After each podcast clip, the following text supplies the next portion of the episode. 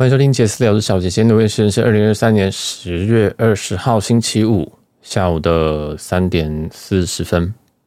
好，那今天要来哦，先是我们里程入门哦。那这个系列已经开始要展开了哦。这我们前几集都在讲说里程到底是啥小，然后嗯、可能你要怎么样累积里程？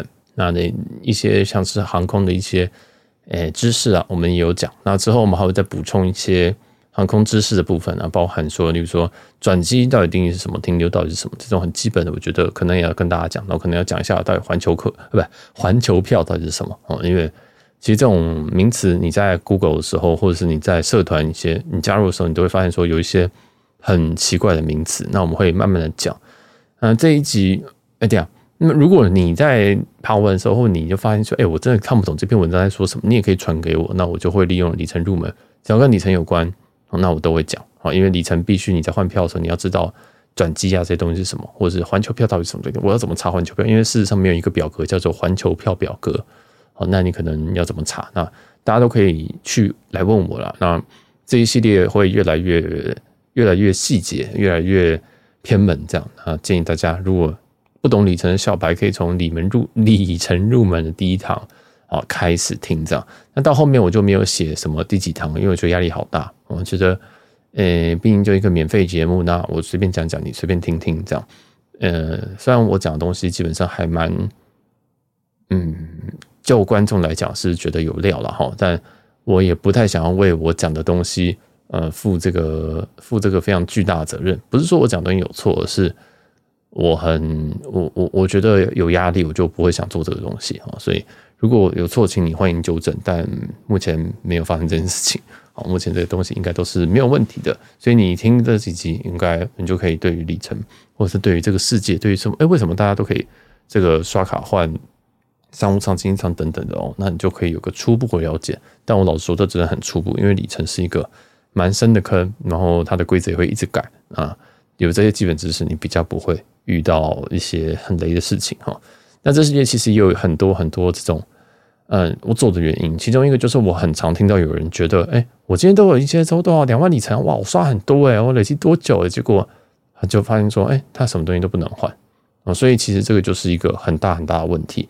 我希望可以弭平这些呃知识上的差距。这样，虽然这个会对我自己可能换票更不方便，但我相信其实没有这么简单的，没有这么不会，你听一两集你就可以，嗯，可能就是可能跟我一样这样知道怎么换票，但我还是尽力跟大家说。好，那这一集我们要来讲这个汇丰旅人卡。这一集其实我本来已经录了，但是我等到我要上片的时候，我发现录音档不见了，所以我检查一下，哎，奇怪，也没有这一集啊，好像这一集没有上过，最后它录音档不见了。那呃，有可能是因为我之前记忆卡录满了，所以我就把它全部清掉，但我忘记里面其实有一些要备份的东西，这样，所以因为我现在录音真的是个很频繁啊，所以一下记忆卡就炸掉，哦，也是蛮头疼的，所以。嗯，我就要重录一集。好，那如果后面其实我录我上我都不知道啊，算了，随便，反正就再听一次哈。那我相信这次会录比较好，因为老师说上一集那个汇丰旅人卡我没有讲很好。好，那么正片开始。那汇丰旅人卡本身这张卡是汇丰银行发的一张卡。汇丰银行是什么银行？是一个外商银行。为什么特别讲这件事情？是因为外商银行普遍的心脏不大。所谓心脏不大，是你办这张卡的时候，他对你的这个收入可能或者是嗯、这些认列。会相对的严格，当然你新转一定是没有问题，但有些人不一定有新转啊，有些人不一定有新转。例如说像我爸妈，他们退休了，他们你用房子应该是没有问题哦。但是如果你刚好就是一个自由业或者是什么接案的话，通常外商是比较鸡巴哦。那汇丰、汇丰、薪转都是这个鸡巴前几名的，还有渣打哈。这个全世界呃不是全世界，就是全台湾唯一拒绝我发卡的就只有渣打银行啊。那而且还是现金回馈卡，所以。嗯，其实外商银行这几个字，你就要知道说，他们心脏是比较小。除了花旗银行，但是花旗银行已经已经被卖掉这样啊，所以清呃，这个今天讲是汇丰哦。那汇丰的话，英文是 HSBC 啊，这个应该不用教吧哈。反正这张卡是他们的当家的里程卡。那我个人是非常非常推荐这一这一张卡，所以我会在里程入门这么前面就讲这个汇丰旅人卡。原因是因为这张卡真的很适合无脑刷。哦，真的很适合无脑刷，但是我们今天会讲很多我要注意的细节哈。那一定有人问说啊，里程卡是不是都要年费？对，废话哦，里程卡基本上都要年费哈。我知道这对很多人讲说，哈，要年费，啥小我都办了一些什么免年费的，或者是电子商务免年费的。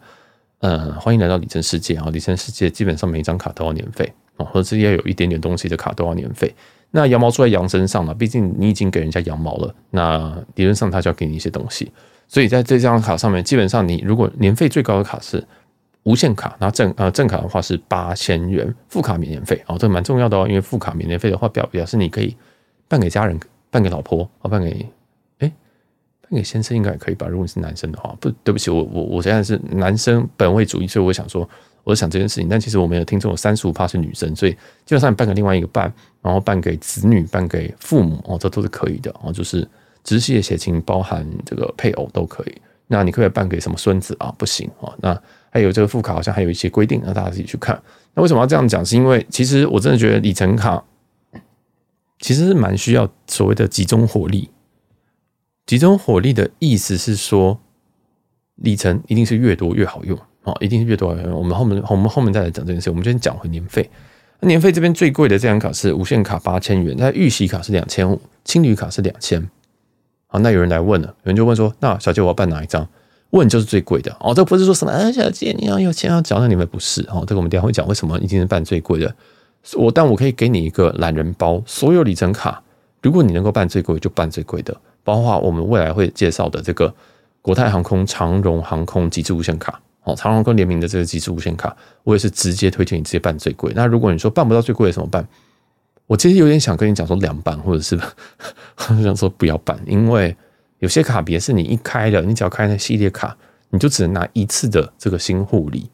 所以有些卡如果你没办法办到最贵的，那你就是有点浪费。好，那先不管这个年费就是八千、两千五、两千。好，那再来，我们先来讲讲看这张卡有什么特别的地方。那这张卡最无脑的地方就是它海外是十八元一里，那国内呢？哎、不对，国内是十八元一里，国外是十元一里。好，那我我通常都会讲十八十啦。哦，我知道我们听众可能有两三成的男同志会把它听成别的东西，但是应该再粗也是不会有十，但是就是十八十，这个是旅人无限卡的部分。好，那旅人预习卡呢，就是它年费两千五那张是十八十五，那青旅卡是二十二十。那就想说，哎、什么意思？这个值的意思是说，你刷十八元台币就会有一厘，所以这个数字应该是越低越好啊，越低越好。你想，这十八元一厘跟二十元一厘到底是哪个好？当然是你最希望就是说，呃，你的账单对不对？假如说你刷了两万块，一个是除以十八，一个除以二十，你当然希望是除以十八嘛，哈。所以其实这个就是年费的差距，年费越高，通常它回馈率会越高。这是基本上发生在所有的里程联名呃里程卡或者是航空联名卡啊，都是同样状，它至少都有三种级距以上。包含 ANA 啊，包含长荣航空，包含国泰航空，很多很多卡都有不同的这种呃刷卡的回回馈的不一样，这样。那最为什么一律六办最贵？因为它是十八十哦，它是十八十，这个真的是非常非常的强。那再者，你的年费也会影响到，就是你的开卡礼哦。那开卡礼，我现在跟你讲的不准，因为每个时间看到是不一样的。但像像是这个汇丰会员卡刚开始的第一年，我只要缴八千，我就会获得一万里。我就会获成一万里，所以说这其实是个非常好的地。我现在可能没有到这么高哦，但基本上你一万里就可以拿拿去换很多东西，而且这个八千元的这张卡哦，它一年付四次机场接送哦，所以其实你发现一次机场接送我就粗估算个一千块，那其实这个成本就是八千减四千，剩下就是四千，所以你这四千拿去买这个一万里，我个人觉得非常划算哦。那那一定会有人想说，那我今天办青旅卡可不可以？当然，青旅卡你就你会有个比较，就是最最便宜那张二十二十那张，那你的回馈就会比较差。你说，呃，但我只试试看，好，那我年费交两千可以吗？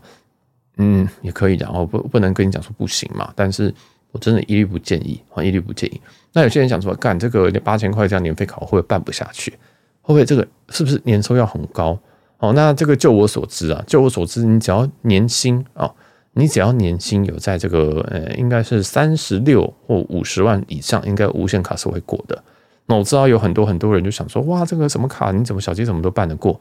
我是觉得说，哇，这有些人才办过，你不要搞错。其实就连大家最最以前最怕的这个什么国泰呃，都跟着美国运通的这个大白，俗称大白这一张，就是千帐金融卡那张金属卡，年费要三万六千八的。你知道这张的这个年收是多少钱吗？年收多少可以办吗？大家可以猜一下，但是五十万哦，你自己看一下你自己的年收。我老实说，我们听众的消费能力，呃跟年纪啊，我们其实听众年纪有嗯百分之七十都落在二十五到四十四。哦，所以我我相信你绝对是有超过这个级距，不要妄自菲薄。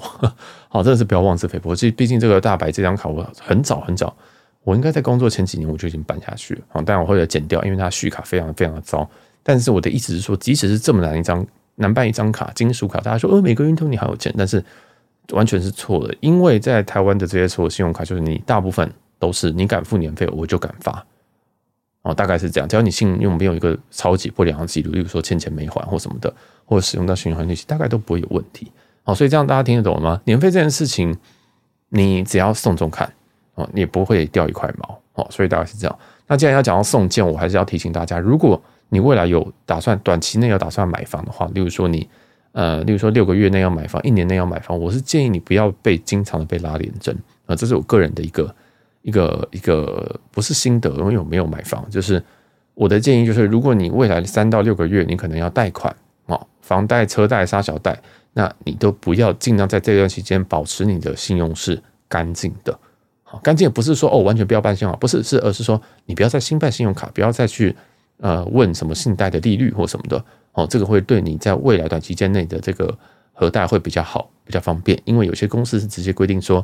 如果他近期有这个新业务的三次连征，他就直接把你刷掉，然后给你一个比较差的汇率哦，不不是汇率，对不起，利率或什么的哦，就是你要花更多钱，所以这个也是一样哦。那当然有在办部分信用卡的之前，可能也会有这个嗯，有些银行啦，如果他看到你这个三个月内有三次连征以上，他一样不会给你过哦。所以这个就是看状况哦，这真看状况，但是没有铁则哦，我没办法告诉你整理一个什么，但是。呃，如果因为因为我觉得办卡事小，如果你今天是房贷的话，这可能会影响比较大。好，那我也只是给你一些呃想法，但是这是通则啊，这是通则。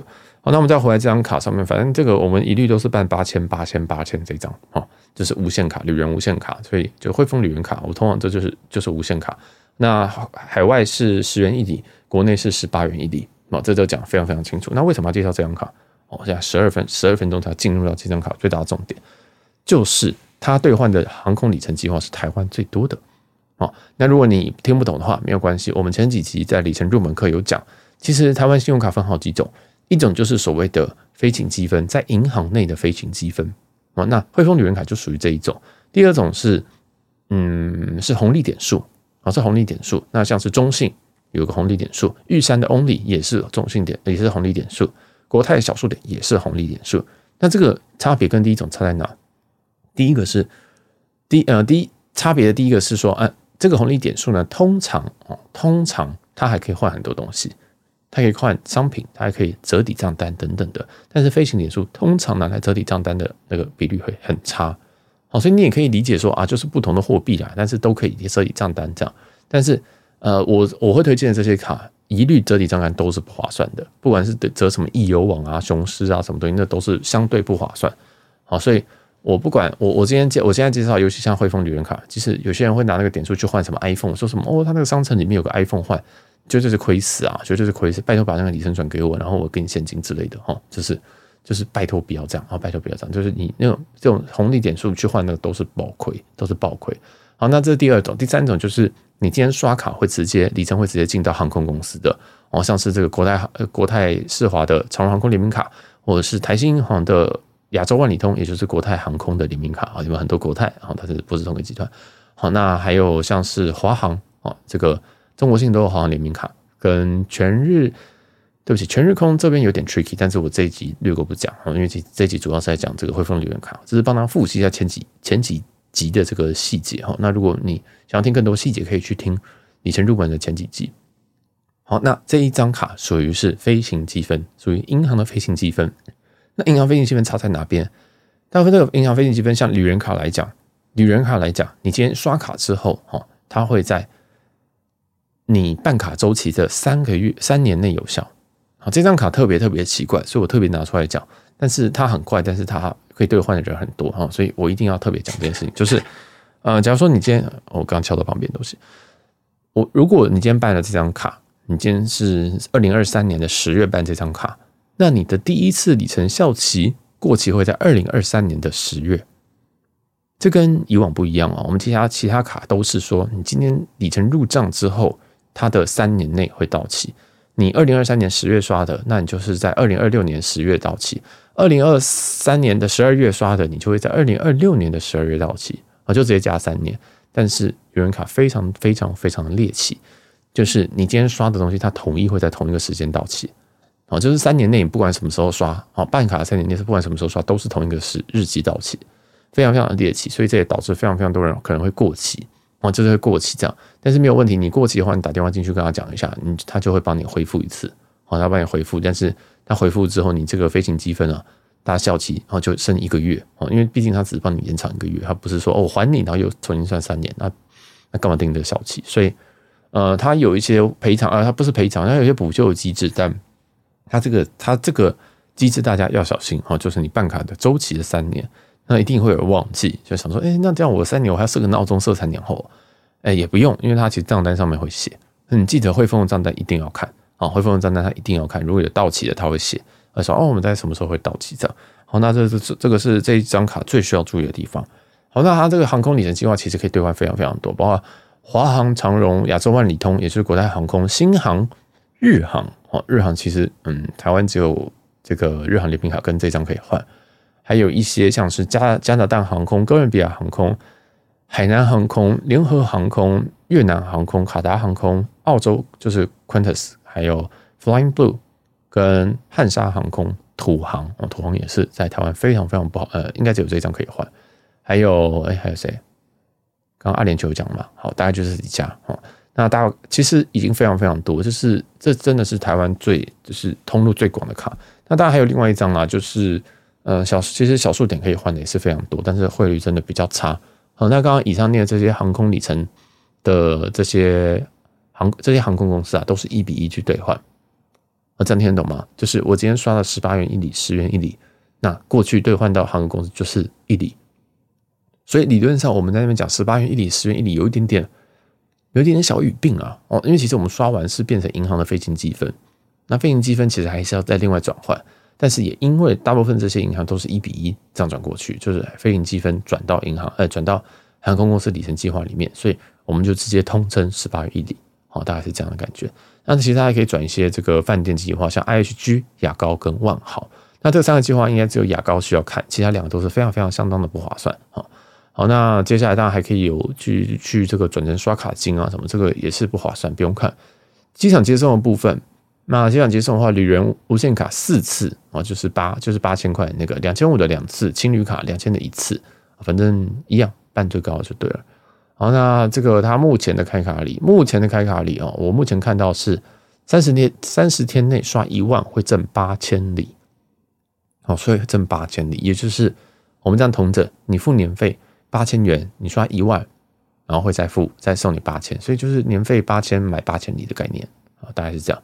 所以大家可以自己去评估一下这张卡要不要，呃，要不要去办。那我自己是非常非常推荐这一张。那我在前几期的里程入门也有提到，其实我我自己最喜欢的卡一定是弹性高的，不一定是回馈最好的。因为回馈最好像当初玉山 Only 卡，它办出来之后，它出来之后横空出世之后，它一年内就把它改爆了，第二年又再改一次。那到现在就已经是苟延残喘。当然，对很多大户来讲，它还是一张非常好用的卡，但是它已经修到是一张比较相对比较没有神力的卡。好，那当当当时候第一年这个无上限等等的，哇，真的是削爆。就是，呃，如果你平常有在刷大额的话，例如说你一年刷个两百万，哇，你你那个那一年的里程真的是多到爆炸。哦，那它又有这个红利点数的性质，所以你随时要转进去都可以转，而且它还可以转好几家。那时候应该是可以转。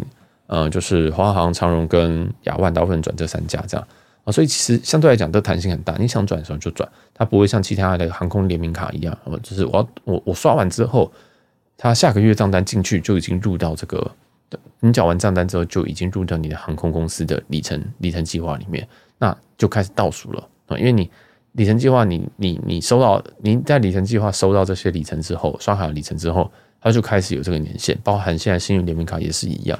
啊，所以这个就是非常非常麻烦的部分。那汇丰旅人卡真的是非常非常的，就是它这么多的选项，包含有日航，对不对？它日航是十八十哦，啊，它日航是十八十哦。那你知道自己这个星光银行自家的这个自家的日航点名卡是多少？是四十元一里耶，四十元一里，没有在跟你开玩笑。当然那个是很神经病，那个可能真的是没有想要赚，没有想要赚这个小这个个人小金的钱还是什么的。好，当然他最近有推一个活动，叫做什么四十元四里吧？啊，四十元四里，有人说四十元海外四十元四里不就跟十元一里一样吗？啊，完全不一样。四十元四里意思是说我今天刷了一笔一百块台币的话。四十元是里次，呃，一百块，呃，一百块台币的外币，好，在海外消费一百块台币的话，理论上旅人卡就除以十，所以你会获得十里。但是如果今天是四十元四里的话，你会获得几里？你会获得八里而已。为什么？因为它是除以四十，哦，它是除以四十，那除以一百除以四十是二，二再乘以四十元一里乘以四，所以等于八。你懂我意思吗？所以这颗粒是越小越好哦。这颗粒绝对是除了是数字越小越好以外。它的颗粒啊越小越好，所以我们通常都，所以四十元四里不等于十元一里，好，这也是第一个重点。好，那再来就是说，它除了日航以外，因为有些人跑什么 JGC，如果你 JGC 你也不不比较后来就比较少比较少飞日本或者没有再飞日航的话，你可能也会需要一些日航的里程。那汇丰旅人卡也是首也是非常非常首选的一个选择。好，那像是今年的年底，我现在录音的时间是十月二十号。那最近也有非常非常多的卡，对于华航的里程已经改二，就是像是小数点兑换华航跟美国运通不再跟华航去做合作啊，不是说不在了，就是明年不会不会续约，不会你的这个 MR 就是美国运通里面的这个银行的飞行积分是没有办法变成华航的，所以也相对变成说，哎，旅人卡又往再往又再往前站了一点点，好，因为它的华航兑换比率还是一比一。好，当然会未来会不会改不知道，这个每一年多少都会调动。但是即使他拿掉华航，他还有这么多家航空公司，包含呃像是这个 LifeMile，就是哥伦比亚航空，这间我也非常非常常讲。加拿大航空也是新盟非常非常容易或者是非常非常好换票的一个航空公司。所谓好就是它比较友善，好，那它的表也不错。那当然你还是可以换这个长荣自家的票等等的，就是它整个伙伴是我印象当中是二十一个吧。哦，那这个是绝对是所有卡。直管啊，这就是所有卡直管，而且都是一比一，你不用去思考很多，因为小数点麻烦麻烦在哪里？虽然你每这个国泰这个 Cube 卡，你常常哦就说什么网购什么三趴三趴三趴啊，三趴是小数点，那三趴小数点，它要再换到这个里程的时候，它不是直觉的一比一耶，它不是直觉说哦，你就三三个小数点就可以换多少？它是什么九百六的小数点可以换什么一千里？你就觉得好烦，我还要再计算一次。哦，所以当然我是觉得 Cube 卡是一张呃免年费里面呃一张非常非常强大的卡，但是但是它其实并不无脑，你要不断的切换，你要不断的去对账，你要不断的是去确认说我的活动我六我我这个注册这个奇葩到底有没有入账？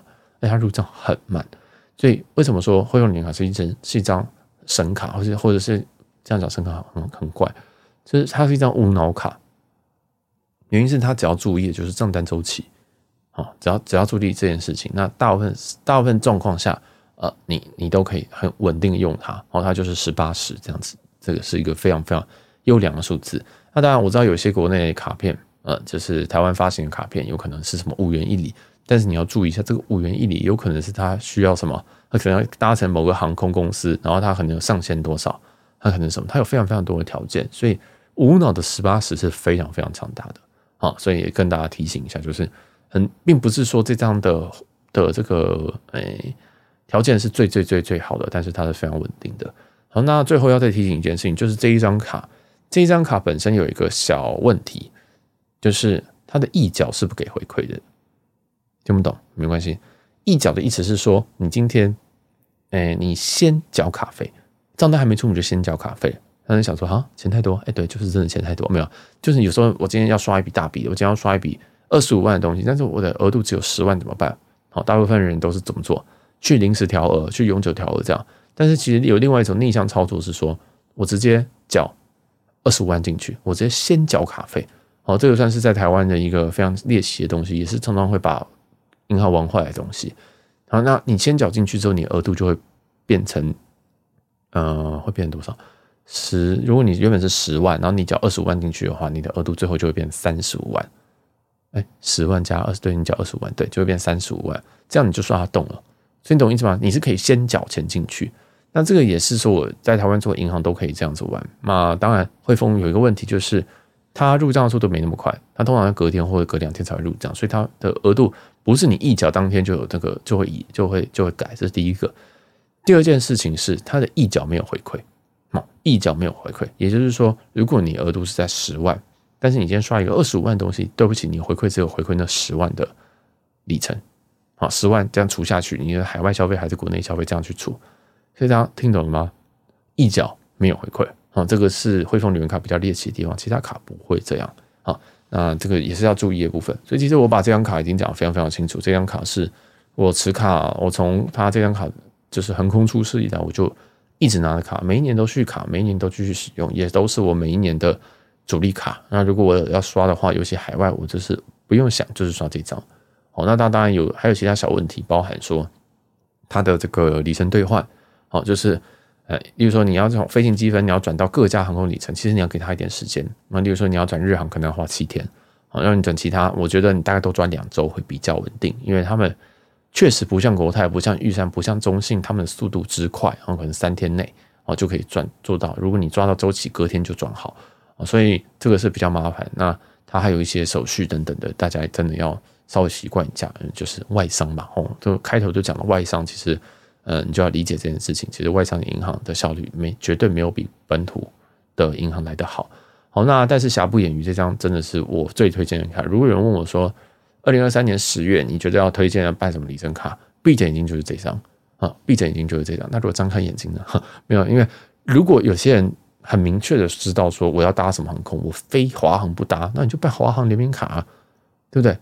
你要你非搭长荣不搭，我绝对不搭华航，那你就搭那个啊。我就说哦，我一定要当这个新粉，我一定是要守护星宇航空，那你就办星宇联名卡啊，懂我意思吗？如果你有很明确的效忠对象，或者是。你在，例如说你的出差，没出差，你的公司都给你买长荣，或者是你的航点只有长荣，对不对？例如说你今天去，呃，你今天去，例如说你是 Google 员工，然后你要去 SFO，对不对？那你大概你大几率会买长荣嘛？因为华航的这个班次比较少，等等的，或者说哦，公司就只帮我买这个长荣，那你就搭长荣，或者是哦，他只帮你买这个呃这个 UA 的票，那你还是可以累积到长荣的里程里面去，所以。理论上，你继续离长荣可能会比较划算，等等。所以这样，这样，这样，我听懂我意思吗？就是，就是你的需求跟你的什么，那你确定了，那你可以去选择。但如果呃，你跟大部分人一样，大概九成九的人都一样，我不知道哎，我在说哎，等我要换的时候再看吧。那就是旅人卡。好，那请你要记得三年，三年，三年。好，你一定会忘记，相信我，因为就连我都忘记了。好，我就打电话进去，请他，就请他帮我处理一下，因为我知道可以这样处理。好，那就是这样，所以希望大家，嗯、就是累积旅程愉快啊、对，因为这一张真的很强。那大家还有牙膏可以玩，牙膏的话，大家可以自己去研究，因为牙膏的本身的点数价值是最高，是蛮高的啊，这是在这个所有饭店集团里面数一数二高的。那大家也可以去利用这个去去做一些文章哦。那其实你上网 Google 汇丰旅人卡，其实有非常非常多的细呃，有非常非常多的教学。那其实我这一集。反而是把一些别人不会写的东西都录在这一集了啊，包含一角这个东西绝对不会有人跟你讲的，因为我们是真的在刷卡的玩家，我们是真的在累积的，我们是真的认真在用这张卡，然后朋友大家每一个人都有这张，所以我们知道他的问题在哪，我们会互相提醒。但是网络上的那些文章主要还是要推你，跟你讲说什么哦，两万就可以换哪边，没有发现我们完全没有讲这件事情，因为网络上可以看找到的东西，我根本不需要讲，你自己就会看得到。然后还有另外一件事情，就是我根本不会有办卡连接给你，啊，你要感谢我，你就抖内，然后你就把这集分享给别人，等等的，我觉得都是很好的帮助方式。呃，办卡连接，你真的很想要，嗯，没有，汇丰不会有办卡连接，因为它好像没有这种 M M G N 还是 M M G 的活动。好，反正，呃，要感谢有很多方式啊。好，那这个钱也没什么好好好赚的，大家就是希望大家听的是真的是有用，那可以去办办看这一张，然后。